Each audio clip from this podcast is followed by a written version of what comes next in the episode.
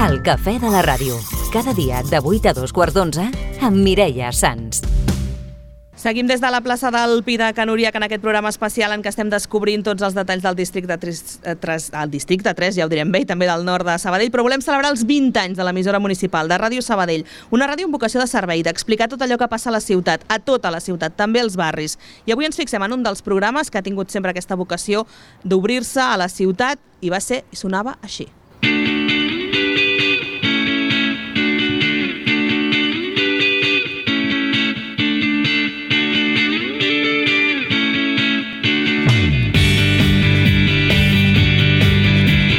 Manolo Cada Garrido. dia des de les 4 i fins a les 7, tarda de ràdio amb Manolo Garrido. Què tal? Bona tarda, bona tarda, bona tarda. Aquí estem, des Ja del carrer posaries. Doctor Puig. El Manolo ja s'hi posaria. El Manolo Garrido, què tal? Com estàs? Encantat de parlar una altra vegada davant del micro de, de Ràdio Sabadell. Emocionat, emocionat. Sí. Molt contents també de tenir-te avui aquí. Escolta, a més hem decidit convidar-te al programa en què fèiem barri, no? Mhm. Vam fer Creu Alta uh, fa un mes, però hem vingut a veure aquests barris del nord, no? I repassava i pensava i recordava, perquè vam compartir redacció, eh, la tercera planta, uh, doncs tots aquells programes especials dins dels barris, no? Aquelles festes majors. Era un dels teus objectius fent ràdio, estar als barris? Sí, totalment. Jo des del principi, eh, des del principi que vaig començar a fer ràdio, per mi fer ràdio al carrer era el més important, el, més important, el que m'emocionava més, el que estava eh, més... Eh, tenia més interès eh, lògicament des d'un punt de vista tècnic eh, no sempre era, era fàcil. Jo me'n recordo que la primera vegada com van fer la proposta de fer programes des dels autobusos de l'Atus, el Manolo Guerrero, l'alma de, de Ràdio Sabadell, estás loco, tío, pero ¿cómo vamos a hacer un programa desde el autobús? I, i llavors, és, a dir, que per mi sempre, i de- després quan van començar a fer programes especials amb motiu de, la, de les festes majors, la reflexió que jo vaig fer és, en lloc de que vinguin a la ràdio els veïns a explicar, a explicar-nos, a fer les, les propostes de la festa major, anem nosaltres. I va ser una experiència que cada any anaven i compartien i va ser estupendo. I, i a més a més, tens l'oportunitat, com tu fa una estona, de, de palpar, de- d'escoltar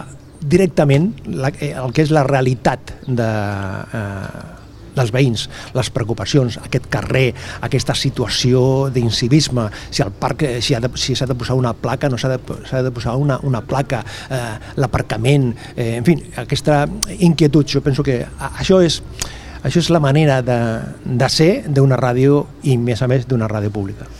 En aquesta plaça havies fet programes especials? Hombre, aquí estava fent memòria ara venint caminant eh, eh, cap aquí, cap a, cap a la plaça del Pi i clar, jo aquí eh, he viscut, eh, he viscut moments eh, molt eh, emocionants des, des del punt de vista professional i personal. Jo me'n recordo que el meu perruquer estava aquí al costat, eh? El Pedro, el Pedro Gerona, estava, estava aquí al costat. La Luque, la Maria Mar Luque, té la seva acadèmia Sí. aquí. Aquí, en, en darrere on estem, hi havia un super, supermercados Manolo. Eh? Ah. Llavors, aquí he fet programes, he presentat actes... I has fet pregons de festa major o no? Aquí no. Aquí no, eh? Aquí, a Això li Canoriac... hauries d'evitar a la Palmira. A, a Canoriac no, a Canoriac no. Però sí eh, he tingut eh, l'oportunitat de, de viure grans moments, insisteixo, en un pla personal i en un pla professional.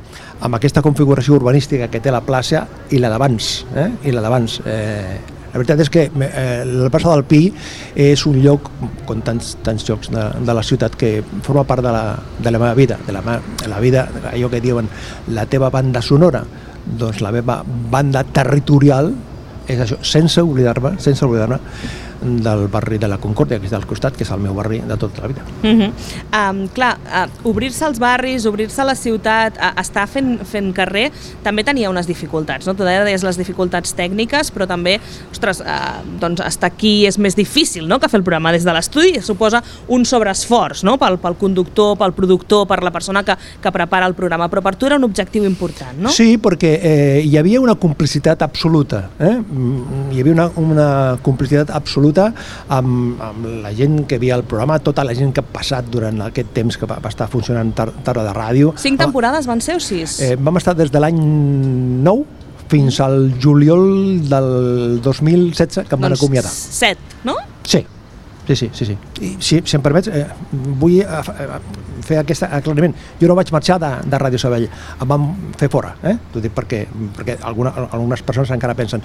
Doncs van fer el programa des de l'any 2009, la temporada 2000, setembre eh, del, del 2009, penso que era el 7 de, de setembre, fins al juliol, juny-juliol del 2016. I al llarg d'aquests dies, de, de, de totes aquestes setmanes i anys, van tenir la complicitat, eh, i en aquest cas dels tècnics eh, de l'Ustrell, de, de la Bea Aguilar, salutacions Bea, què tal, com estàs guapa?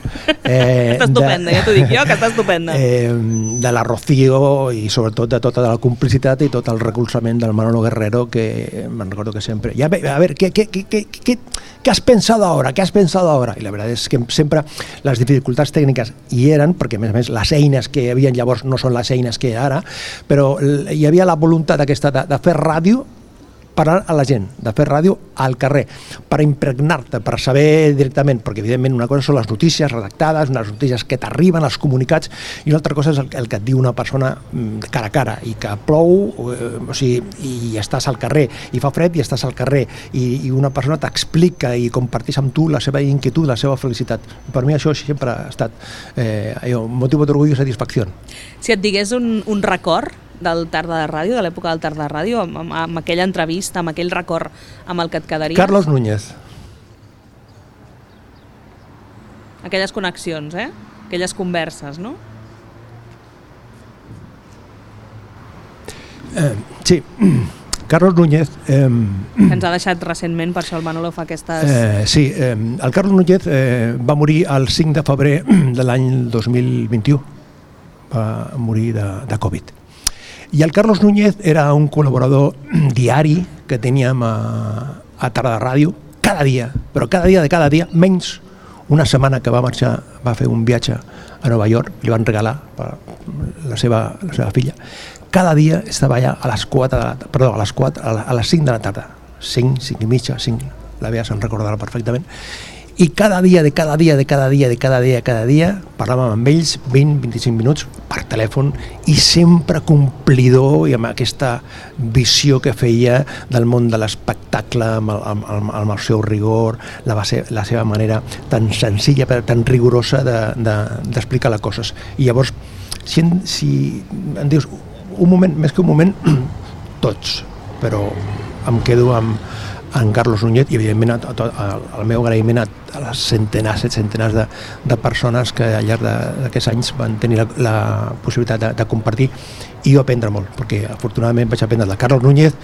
i del Pere Massaguer i, jo sé, i de l'Àngeles Manyas i, de, i del Pere Cardona i del Xavi Andreu i del Xavi Rossell en fi, vaig, vaig aprendre molt Um, clar, estem parlant molt d'aquests 20 anys d'aquesta Ràdio Sabadell, sí. però tu ja havies estat a l'antiga Ràdio Sabadell, no? També, sí, no? jo vaig estar a la EAS de 20, eh, en Ràdio Sabadell, que estava al carrer Convent, una miqueta més amunt d'on està la ràdio.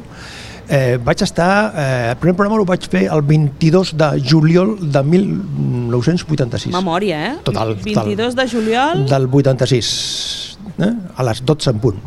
I després eh, un programa que es deia El Parasol. Mm. I després, al mes de setembre, vaig començar al mes de setembre, fent el programa Les Radiantes Mañanes. I vam estar allà funcionant des d'això, des de l'any 86 fins a l'any 95, quan es va decidir políticament, l'Ajuntament de, de, de llavors, l'alcalde eh, Toni Ferrés, va determinar que la ciutat no necessitava eh, una emissora i es va posar en marxa com ràdio, hi havia la possibilitat de posar en marxa una emissora municipal i per una decisió política es va, es va decidir que no, de la mateixa manera que aquesta ràdio municipal eh, hi és per voluntat política, eh? per eh, la voluntat política de l'equip de, de govern de Manuel Bustos l'any 99 va, al seu programa va incorporar l'opció, la voluntat de, de que la ciutat hi hagués una ràdio municipal i la ràdio municipal va començar a emetre en proves, però després una programació especial per la festa major el 7 de setembre del 2001. És a dir, jo afortunadament tinc, tinc eh, aquesta, aquesta, aquesta experiència de eh, treballar a l'antiga Ràdio Sabadell i després participar-hi d'alguna manera amb el, amb el naixement de, de la ràdio, perquè jo em recordo que era molt passat, jo me'n recordo que a, a la campanya electoral de l'any 1999, jo, jo llavors estava a Ràdio L'Hospitalet i feia un parell d'anys que em van presentar al Manuel Bustos i jo li, li vaig dir, li vaig dir, en el programa tienes que... ¿La radio? Digo, sí, sí. Llavors s'ho va rumiant, s'ho va rumiant, s'ho va rumiant, i, i un dia em va dir, oye, lo pongo en el programa electoral. Digo, los programas electorales se cumplen, eh? I sí, sí, ell ho va, ho va incorporar al, al programa i això va ser una, I una com, realitat. I com va ser el naixement d'aquella ràdio? Què recordes de quan va néixer Ràdio Sabadell? Recordo amb una voluntat tremenda, amb, una, amb un esforç eh, personal i professional de la Montse Costa, de la Montserrat Capdevila, que era la regidora que s'encarregava de- d'això, del Toni Ruiz, que va ser el primer director, director fu- fundador, perquè clar, eh, poses, poses en marxa una cosa que no hi és, o sigui, no tens una història que diu fa, un, fa uns anys es feia així, ara ha canviat. No, no. I llavors eh, el, el, el Toni Ruiz, el Manolo Guerrero, una peça fonamental, l'ànima de Ràdio Sabadell, aquesta ràdio no funcionaria si no fos per, per Manolo Guerrero. I jo vull tenir un record especial avui i ara per al, pel Manolo Guerrero i evidentment després també la, la, la part no, me, no menys eh, important que va, que va fer el Marc Sabater com, com director, de, com, com director de, de Ràdio Sabadell. És a dir, que ho vaig viure amb, o sigui, amb, amb, amb, molta, amb molt de carinyo, amb molt interès eh, i després també amb, amb una perspectiva que jo vaig tenir l'oportunitat de formar part des del principi del Consell Consultiu de Ràdio Sabadell, que era un, era una, una, un òrgan, ara es feia reunions setmanals, no, mensuals, perdó, on es parlava de, de la programació, en fi, recordo des del principi, vaig tenir l'oportunitat de, de ser allà, i, i, o sigui, vaig viure tot el naixement, tot el, o sigui, tot el creixement, eh, tot el creixement, i hi ha un moment, hi ha un moment d'aquesta trajectòria... T'anava a preguntar, i, de, i del Consell Consultiu Sí. a la redacció, com Això- hi salta? Això, això no, anava a dir-te. A l'any 6 o l'any 7, no me'n recordo,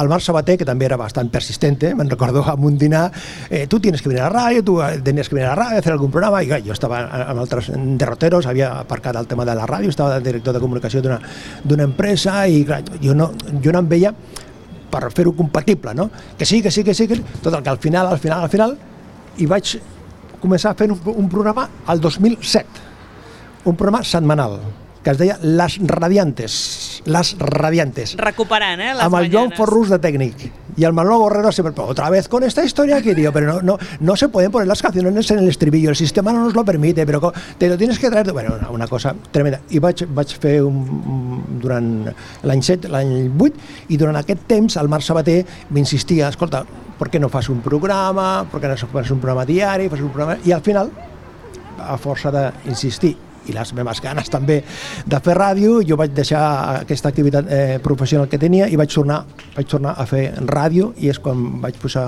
o sigui, es va posar en marxa eh, eh, Tarda Ràdio. Eh? Com tu vas fer per estar tants anys sense fer ràdio? Perquè aquells que hem fet ràdio, fem ràdio, sabem que Patint. és un, és un mitjà que enganxa, Patint, no? És patint. una forma de vida, no, al final? patint, patint, patint. patint en, en, Sí, ja. Jo sóc conscient de que jo quan escolto la ràdio no ho escolto com, jo que sé, com la meva germana o el, el meu amic Reinaldo, no? És, no, és a dir, no, no, no, inclús et diria, no escolto com, com escolta la ràdio el, el, el Joma Peláez, no?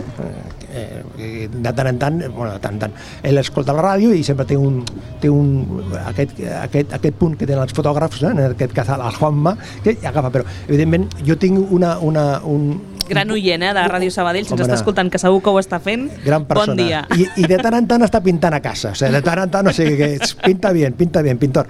Doncs això, eh, escoltes la ràdio de, de, des d'una altra perspectiva. Des d'una altra perspectiva. Però aquest temps que vaig estar fora de la, de la ràdio va ser...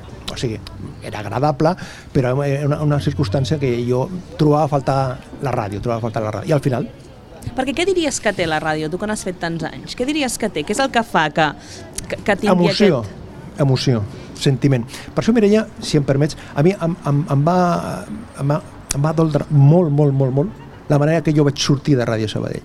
Perquè jo no vaig deixar de, mm, la ràdio perquè no sé, comences una altra etapa professional. Llavors, la manera que em van acomiadar d'una manera absolutament abrupta, totalment, això d'aquestes coses que han passat gairebé eh, set anys i encara no acabo d'entendre eh, com els gestors i els propietaris, bueno, els propietaris són la, la, la ciutadania, però a l'equip de govern de, de llavors, l'equip de, de govern d'Esquerra Republicana i de la Crida i, i, i, i l'altra formació política que no me'n recordo. Unitat pel canvi i guanyem. Un, Unitat pel canvi.